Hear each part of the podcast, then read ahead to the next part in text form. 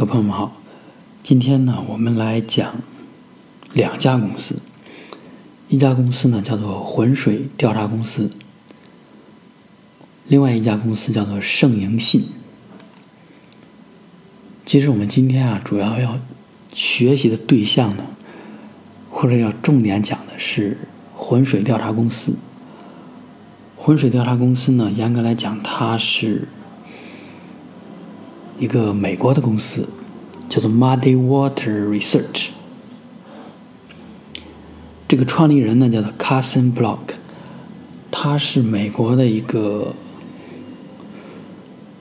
一个美国人吧。然后呢，他在毕业以后来到了中国，当时学的是法律。来到中国以后做的工作是做企业调查，是帮助这些投资或者说这种嗯投资机构去做企业调查、企业分析、风险分析。然后在这个过程中呢，他就发现说，中国有很多的企业在作假，无论是财务上的对吧，还是收入上的，或者是这种供应商啊、客户啊。各种数据都存在可疑性。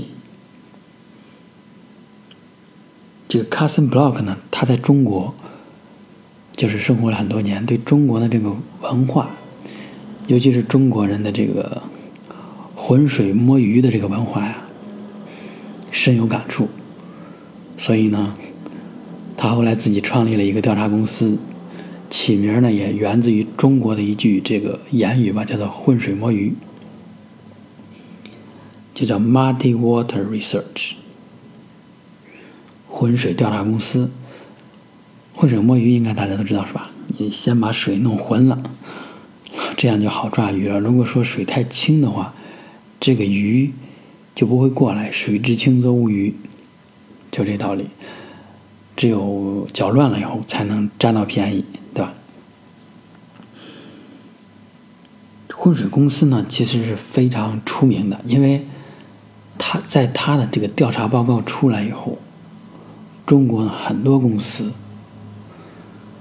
损失要么损失几十亿，价格就是巨巨巨跌吧，就是跌到了几块钱、一块钱以下，甚至，然后还有很多公司呢，直接就退市了，就是遭到了我们这个美国这个证监会的，就美国不叫证监会，叫 SEC。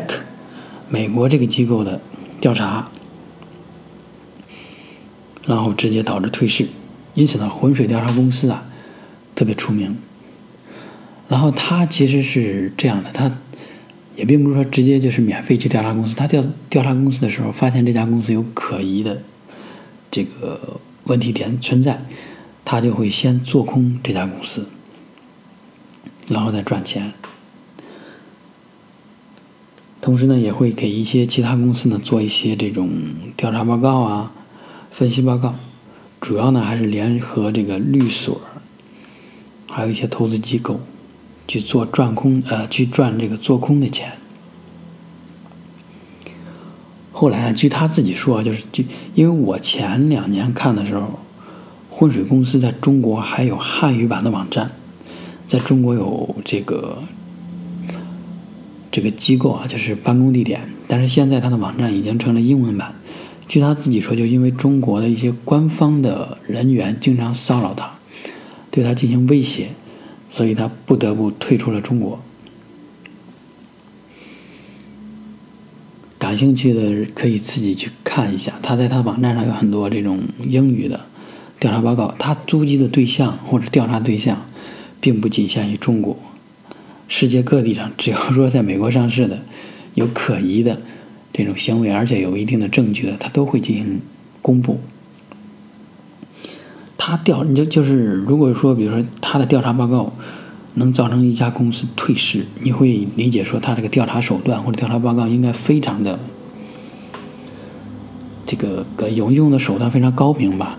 但实际上呢，你去仔细看他的报告啊，他用的这些调查手法。都很平常，很普通。今天呢，我们就拿这个盛盈信这家公司来讲。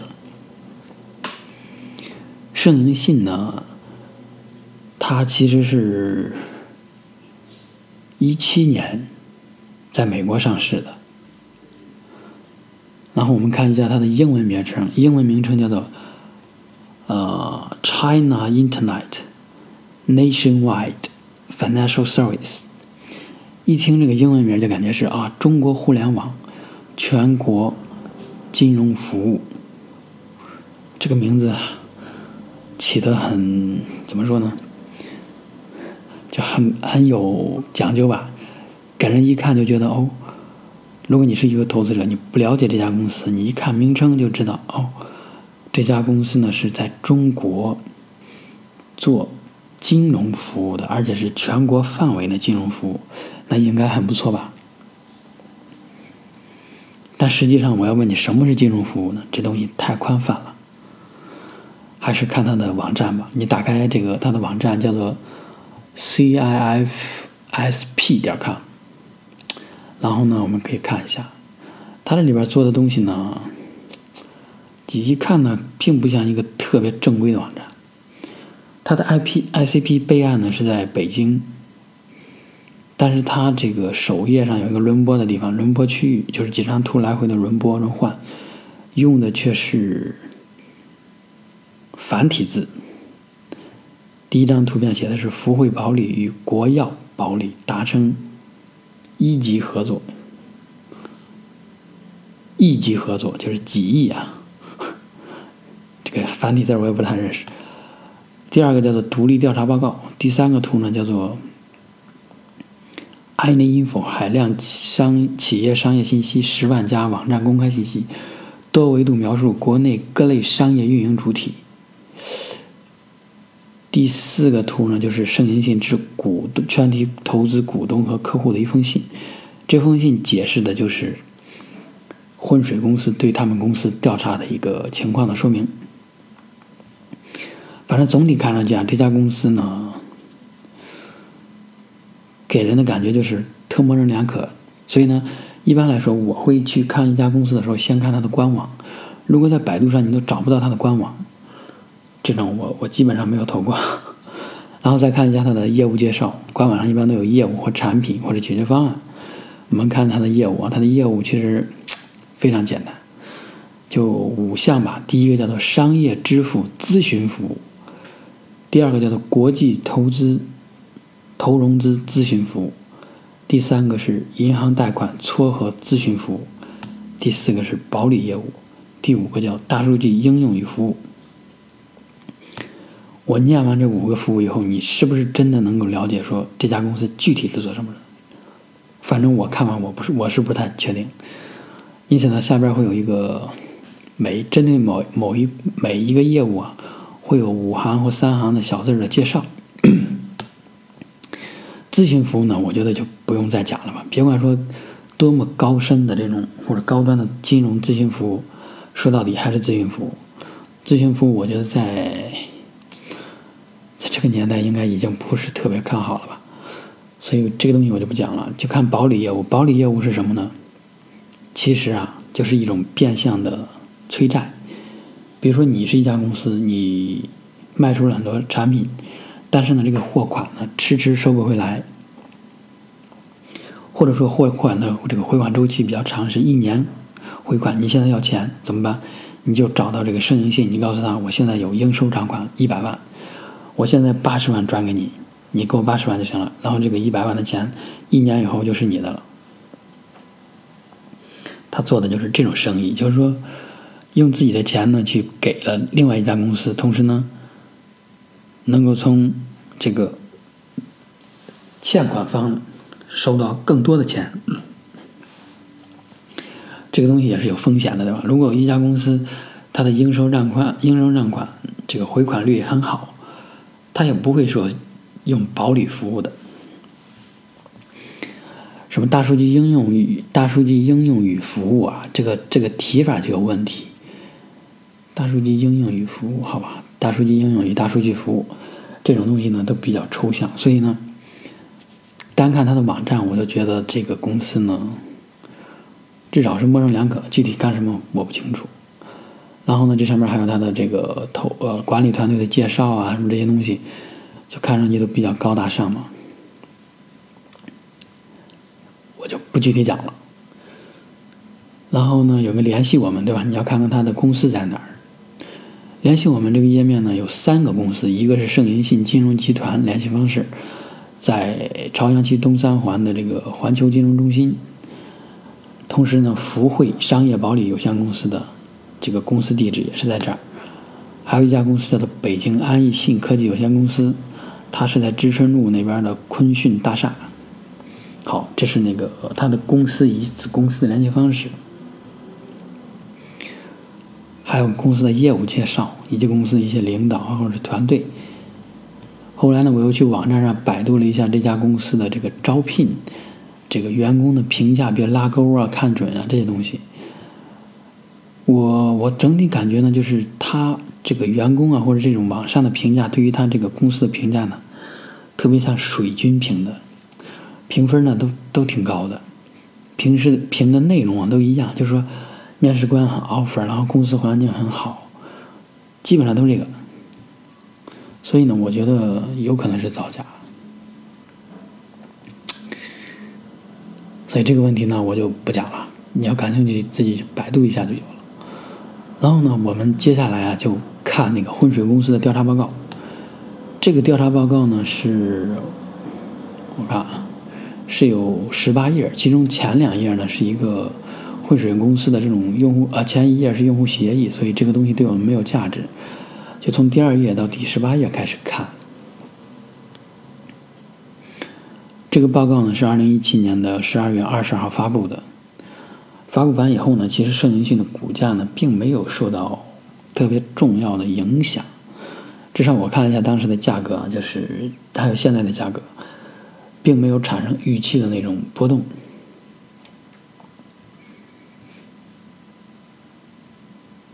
它在纳斯达克的简称是 CIFS，就是我说的那个 China Internet Financial Service 的缩写，首字母缩写。然后他发现了这个声音信的一些主要问题啊，我们分别来讲一下。第一个呢，就是声音信的这个业务啊，就是收入是造假的。二零一六年的收入呢是被夸大了，比实际的收入夸大了五倍以上。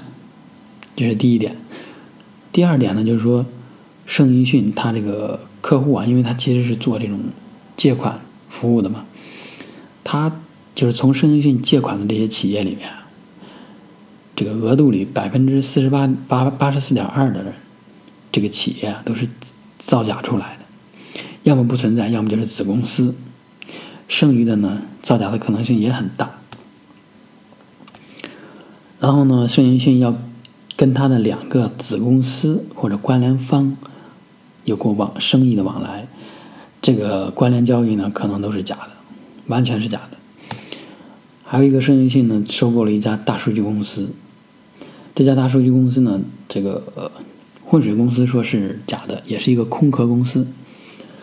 但是我在网上百度了一下呢，感觉并不是完全空壳，肯定有一些实质业务在的。但也不是一个非常好的企业，因为大数据啊，其实现在真正做大数据的盈利的并没有多少。下一下一个点就是说，它的喀什盛盈讯这家子公司在二零一六年贡献了百分之四四十七点三的收入，但实际上呢，喀什盛盈讯在二零一六年。只注只存在了两天，也就是他是从十二零一六年十二月二十九号开始在工商局注册的，但是在注册完了两天里，就为公司二零一六年的收入贡献了百分之四十七点三，这个这个这个这个是不可想象的，对吧？你像公司做生意，怎么可能两天就敲定，而且把这么大额的钱款都完成了交易呢？一般买个东西得还有财务审批，对吧？对公转账、签订合同，合同如果不是电子版，还得邮寄啊什么这种，两个工作日是肯定不行的，对吧？所以呢，盛这个浑水公司就觉得这是完全的胡说八道，对吧？然后呢，再看一下盛银信整体的业务啊，它的毛利率达到了百分之九十七，净利润呢达到了百利润率啊，净利润率达到了百分之七十，这就非常夸张了。这是什么生意能够这么暴利呢？对吧？这个最后一点呢，其实就是说的这个他这个 CEO 这个人呢，其实是一个生失呃比较失败的一个生意人吧。但是呢，可能在生意上失败，在资本运作上，对吧？可能成功了。好，以上呢就是一个这个圣音讯它存在造假可能性的概览。那我们再具体的说一下，其实我觉得这一部分，接下来这一部分，其实才是对于我们普通投资者来说有学习和借鉴价值的部分。你看，就说这个造假，对吧？一六年的这个收入造假。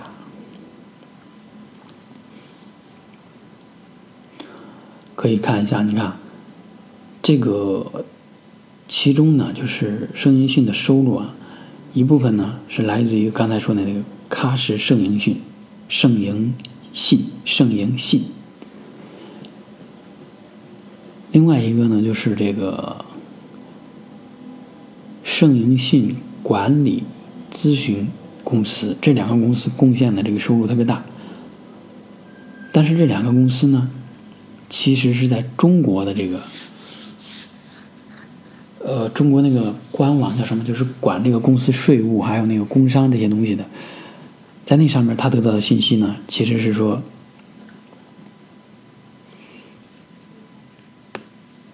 这个收入数字远远没有那么高，因为在中国，其实一些企业都要向这个。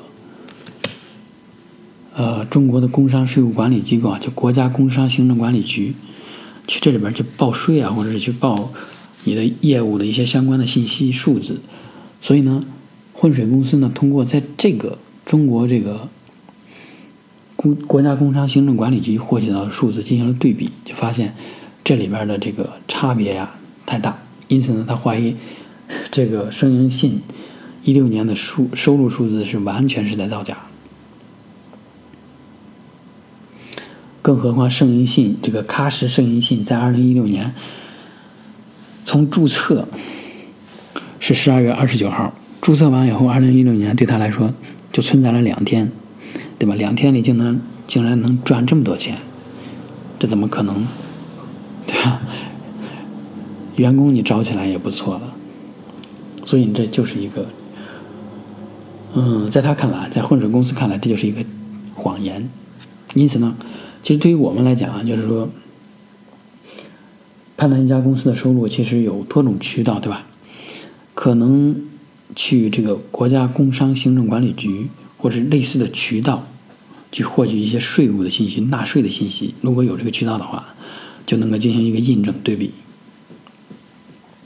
但是我看了一下这个公司的这个国家行政管理，这个国家工商行政管理局它的官网。并不是所有的公司都能查到，现在有些是保密的，所以这个渠道呢并不是特别好使。咱们看第二个吧。第二个说的就是说，这个声音信的借款方啊，其实都是假的，造出来的。它其中呢，就就也就是说，盛银信的客户是假的。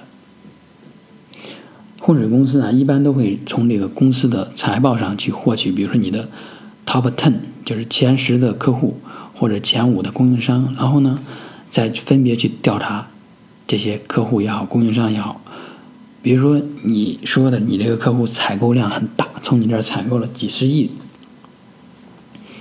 如果他客到去到了这个客户现场，发现这家客户就是一小公司。十几个人怎么可能购买你几十亿的商品呢？所以，这就是一个对比。他现在用的就是这个手法。我记得他之前在调查这个辉山乳业的时候，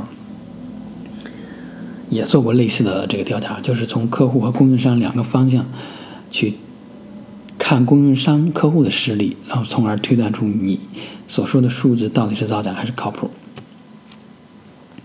因此呢，他这几个客户里边有一个北京安利瑞商贸有限公司，这是他的一个客户，就是借了他两千三百万美元，就是从盛银信借了这么多钱，对吧？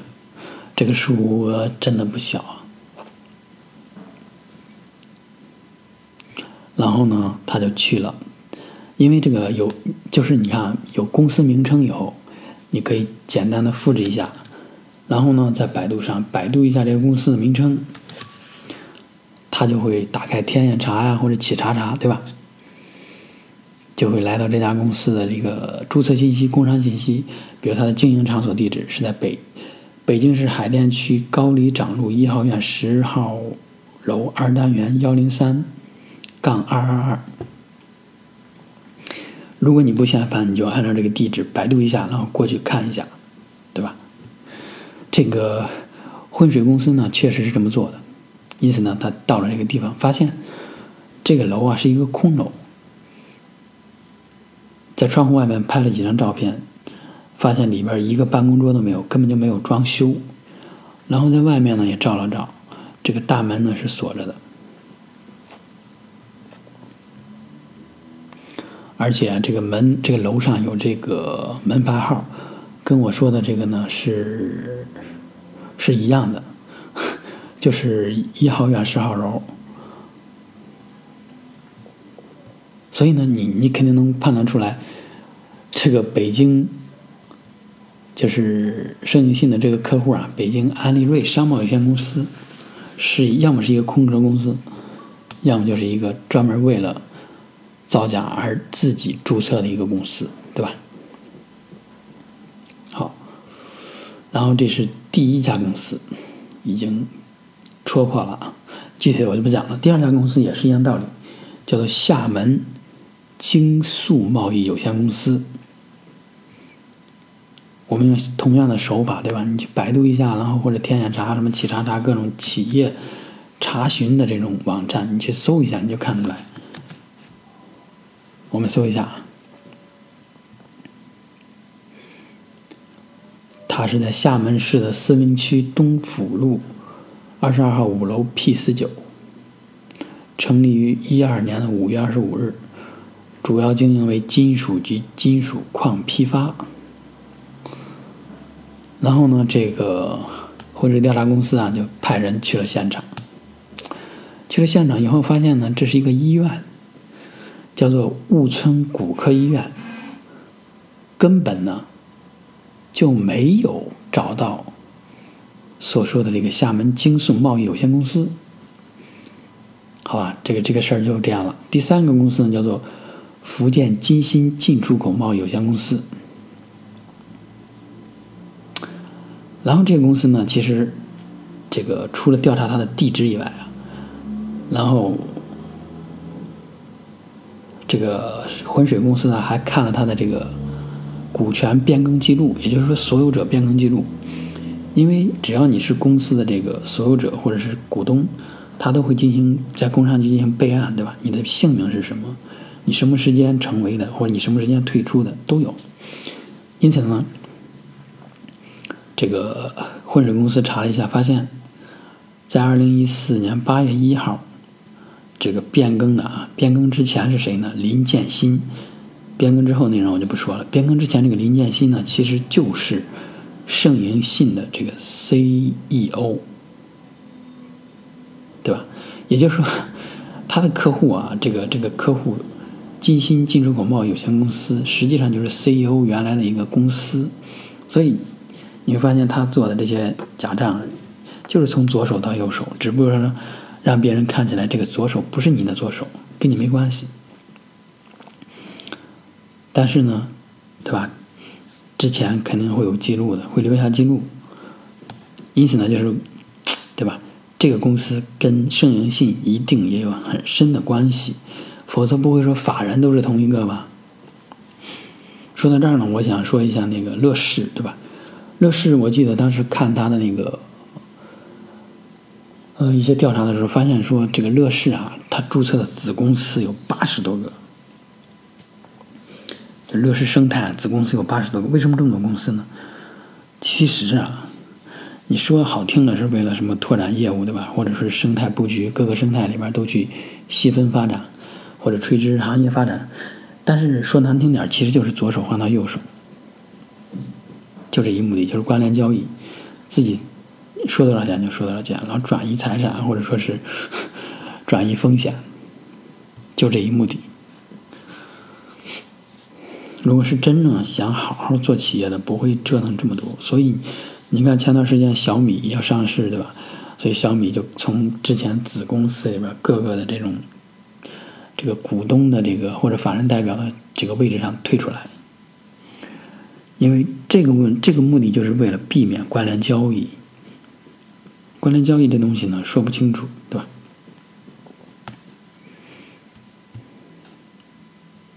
还有一个呢，其实就是一个人叫蔡荣格，这个人呢，其实也是借款的，但是经过这个 水公司调查以后呢，就发现这蔡荣格其实也是这家公司的一个股东吧，就是这家公司之前持有的或者是相关公司的一个股东，所以说白了，这些大客户还是自己人，要么是你子公司，要么就是以前的，对吧？老板。就是就没什么意思了，我这儿就不讲了。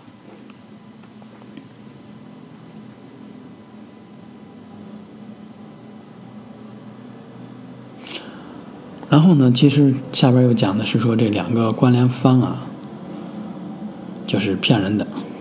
他用的方法也是说是根据这个财报上显示的，对吧？这个关联方公司的借款或者收入贡献的收入。然后呢，再跟这个工商行政管理局这边去对比，就发现一个差别，对吧？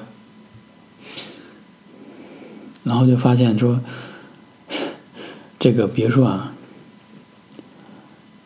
呃，有一个公司叫做贝瑞辰，对吧？贝瑞辰呢，它它的总资产在二零一四年的时候是。九十九万八千，这个股东权益呢也是这些。一五年的时候呢，差不多，到了一六年呢，他的这个资产呢将近翻了一倍吧，但是他的借贷，他的这个收入呢却减少了，他的这个负债却增加了。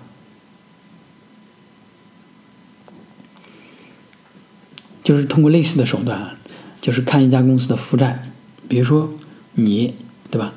你做你借了我的，你借了我一百万，你是一个企业啊，你一定会把这一百万体现在你的债务里边，对吧？但实际上，我看你公司的债务，你显示就是你就欠五十万，对吧？但是我说你欠我一百万，所以这里边就有一个差别，肯定有一方在说谎。就是通过这种对比，然后呢，下边讲的是这个大数据公司其实就是一个假的。为什么说它是假的呢？就是因为这个这家公司啊，这个大数据公司啊，他们在收购这家公司的时候，呃，六天前这个安信，对吧？叫什么安安什么信来着？就是这家大数据公司啊，他在六天前刚刚变动了所有这个股东或者叫这个所有者，叫做天皇通达科技有限公司。也就是说，你买的这个公司呢，是六天前别人转手刚买的，六天以后又转手卖给了你，所以这东西就非常可疑嘛，对吧？公司买卖又并不像说倒腾。这个什么二手的东西，一手一手过得这么快，就刚比如说这个大数据公司刚被天皇通达买了，然后六天以后呢又被盛银信买了，所以这种东西都是非常可疑的一个，对吧？一个交易行为，因此呢，就认为这个收购啊，其实，对吧？就是自己安排好的，这个公司到底值不值那么多钱？到底是不是一个真实的公司，还是一个空壳公司？他们在美国肯定不知道了，对吧？要我说，可以去再调查一下这个，这个，这个，这个，这个叫什么安什么信，它英语名叫做 Any Trust，这个大数据公司，然后去调查一下它，就能知道哦，这个公司到底有没有实力，是一个空壳还是是一个实体公司，对吧？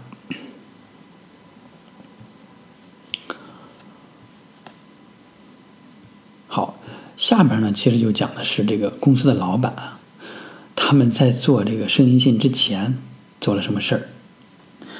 因此呢，就往前推，就发现说，盛银信的母就是母公司啊，实际上叫做鼎智泰达。这个公司其实才是真正幕后的操盘手。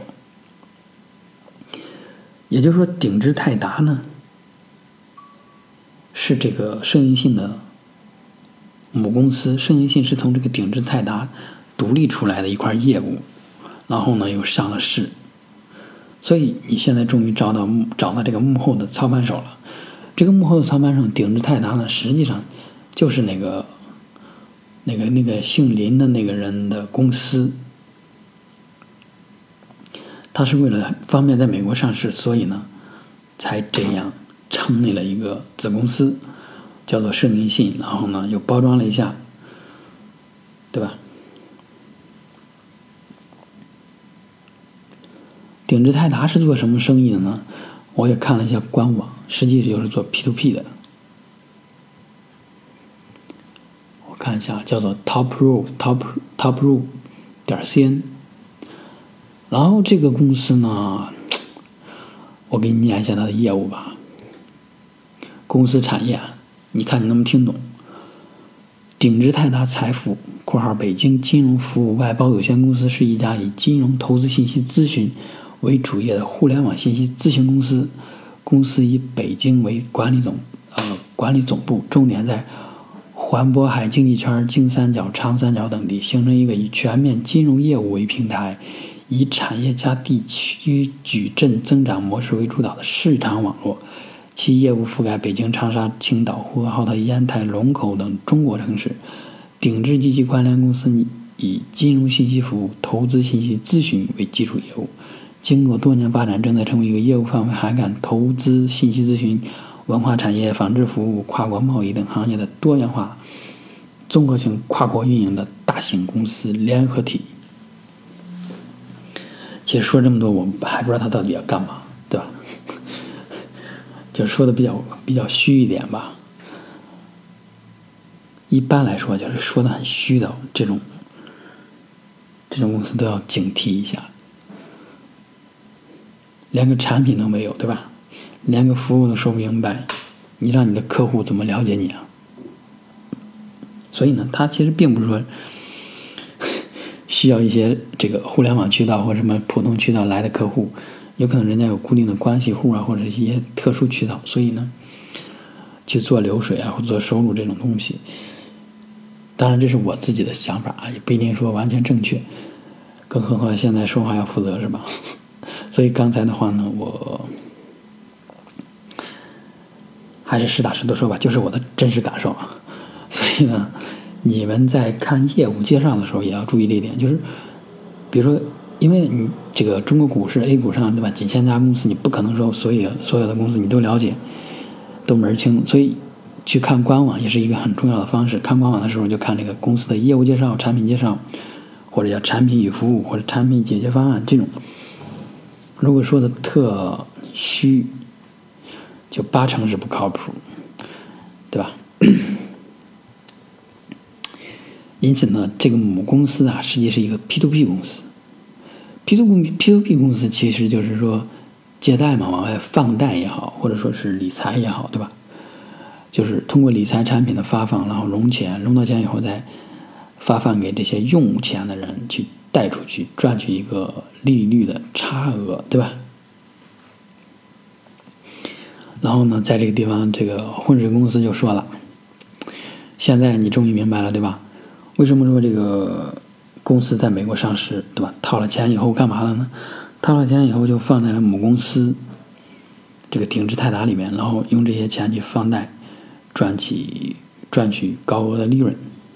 因此呢，这家公司整体的这个。”这个这个这个玩法呢，你就明白了，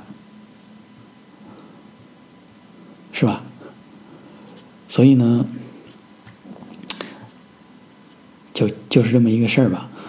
然后呢，这里边有一段，实际上就是他们的调查员呢给这个盛云信打电话，因为盛云信官网上肯定有电话嘛，对吧？就说：“哎，你好，对吧？我在网上看到你们公司可以帮助企业来获取海外的这个金融服务，对不对？”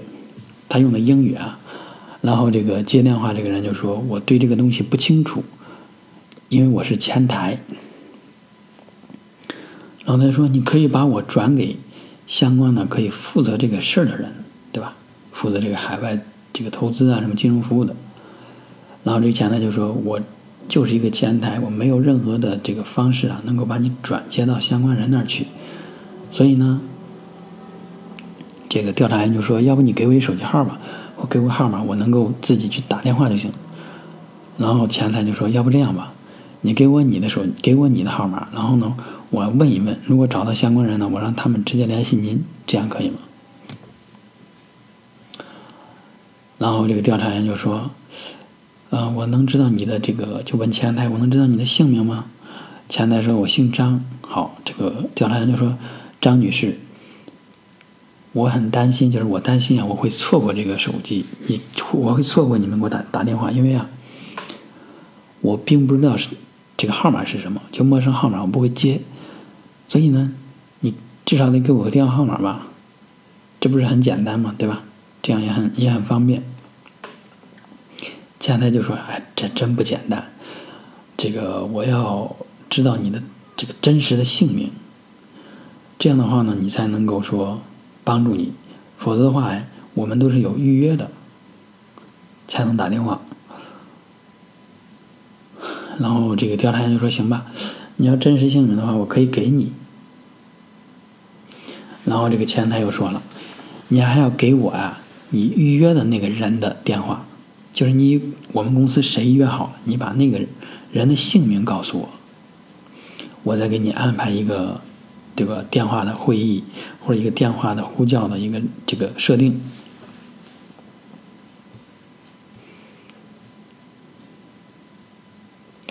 然后呢，前台说这个事儿不行，因为啊，他们都有，就是说，我们我们这个。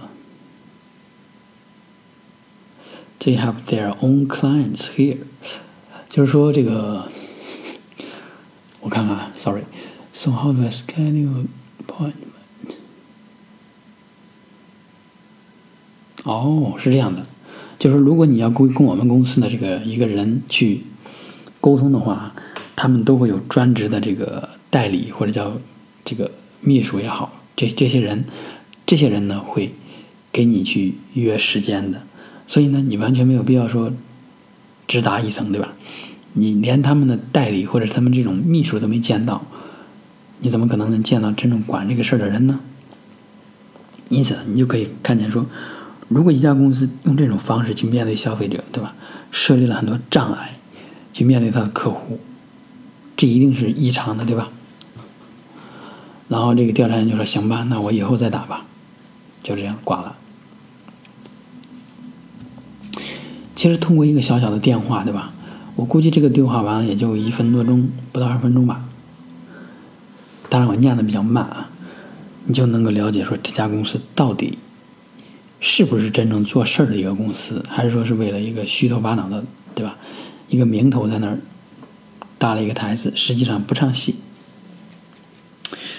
我之前啊，就是我们创业的时候也会遇到这种困境啊，就是电话来了，实际上我们做不了这个事儿。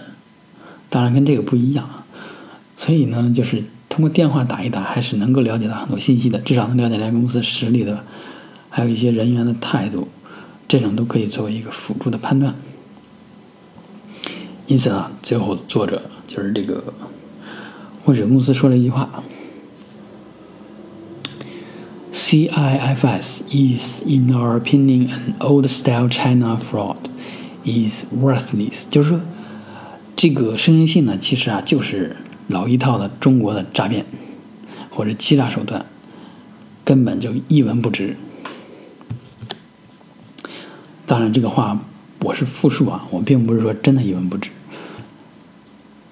但是对于我们这个普通投资者来讲呢，我觉得混水公司的这些做法和调查手段都非常值得我们去学习借鉴。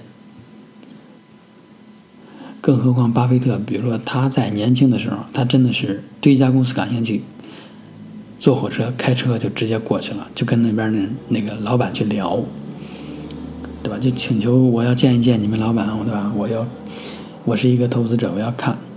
当然，作为普通投资者，在中国肯定见不到人家老板了，对吧？但至少你可以去人家公司啊，或者是这个公司所在地啊，跟当地人去聊一聊，就可以知道。这个当地的一些传言，对吧？或者这种小道消息，就像这个獐子岛，对吧？就很多投资者其实你就知道獐子岛是干什么的，对吧？有一片海，然后海鲜，这个这个这个这些东西。但如果你到当地，你就会知道啊，原来这个公司内部的这个治理比较乱，是吧？员工偷盗公司财产或者资产。海鲜这些行为啊，已经尽人皆知了，并不是什么新鲜事儿，所以这种公司你还会去投吗？就会打一个问号，是不是？有时间呢，我会再讲其他的这个混水公司的一些调查，或者是扳倒其他公司的这个调查报告吧。我我觉得还是挺有意思的，因为这个调查报告啊，它是英文版的，我其实。没有特仔细的看一遍，所以在讲的过程中呢，也是比较粗枝大叶吧，有些细节的地方确实没有讲的太清楚。感兴趣的朋友可以去这个，我跟你说一下它的官网，你就百度一下浑水公司啊，浑水公司第二行。就第一个呢是百百度百科，第二行打开以后就是 muddywaterresearch 点 com，然后呢在这个菜单的第三个点 research，这里面就有他发布的对于上市公司的调查。中国这个声音信呢是一七年十二月二十号发布的，在这之后呢又发布了两个两个公司的调查报告。然后你点开以后呢，你就能够看，其中有一个叫做 Download Report，就是下载报告，就可以看到了，还是很方便的。呃，反正我觉得浑水公司还是挺值得我们学习的。我们可能没有像刘书威对吧那种通过财务报表，去通过一些财务的专业知识去推断公司运营或者是这种。状况，对吧？这些这些比较专业的手法或者是这种策略，但是浑水公司的调查手段呢，实际上是更接地气，或者是普通人都可以去做的。因此呢，我我觉得再说一回啊，就是值得我们去学习。以后呢，我会再讲浑水公司也好，还有他调查的一些公司的一些报告。今天呢，就讲到这里吧。我已经讲了不少时间，十二点多了。然后呢，我再广告一下，就是我自己呢有个微信公众号，也是叫做“孙氏价值投资”，但是呢，我比较懒，上面的内容并不多。呃，感兴趣的朋友呢，可以去关注一下吧。然后呢，我还有个雪球账号，也是叫做“孙氏价值投资”。感兴趣的朋友也可以去关注一下。呃，最近那个巴菲特不是举行了这个一八年的股东大会吗？如果有朋友感兴趣，也可以自己去呃搜一下相关的直播视频。新浪网呢，当时有汉语版的直播，你也可以去谷歌上谷歌一下，也有。虽然说的话题呢并不是特别的新颖吧，但是有一些东西还是能够让我们去学习的。比如说这个巴菲特都八十七了，这个查理芒格九十四了，但是你听他们讲话，就完全感觉不到说人家已经这么老了，对岁数这么大了吧？所以呢，还是我们的路还有很长，对吧？人家举行这个股东大会，每年一封这个股东信、致股东信，都坚持了这么多年。所以我我觉得，就包括我还有身边的这或者是这个听众吧，应该岁数都不太大，所以我们的路呢还要很长，所以要保持好心态。然后正好我说一下，就是，呃，之前我在《滚雪球》里边也讲过，就巴菲特他在今年的股东大会上一开始就讲了一个事儿，就说这个投资者应该如何理解投资呢？他就讲，他在十一岁的时候，就是一九四二年，买了一个城市服务公司的股票。买了以后呢，就是由于这个当时的报纸啊，他就拿了很多报纸的截图，这个就说当时啊，就这个美军在亚洲呢，呃，并不顺利。日本呢，就是又去了这儿，去了那儿，侵略了这儿，侵略了那儿，然后总体呢，就是让战争造成了人们的恐慌。当时人们的情绪呢，又不是特别高涨，这比现在的这个贸易战或者所谓的贸易战要更恐慌吧，对吧？巴菲特呢，就在那个时间呢，买了城市服务公司，买完不久呢，就跌了。但是过了没多长时间呢，就是就是当年吧，他又卖了，挣了五美元。但是你看他卖了以后，那个价格就一路之上。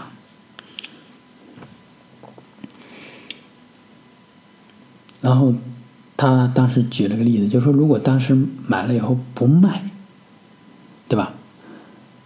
呃，当时的一万美金应该等于现在的五千万吧？我记得是。稍等，我看一下啊，我要打开我的雪球，我看一下我那个文章，因为我对数字啊其实并不太敏感。来，我看一下啊。哦就是一万美元变成了现在的五千一百万美元，就是一九四二年，如果你买了以后，你保持到现在不动，当时的一万美元变成了五千一百万美元。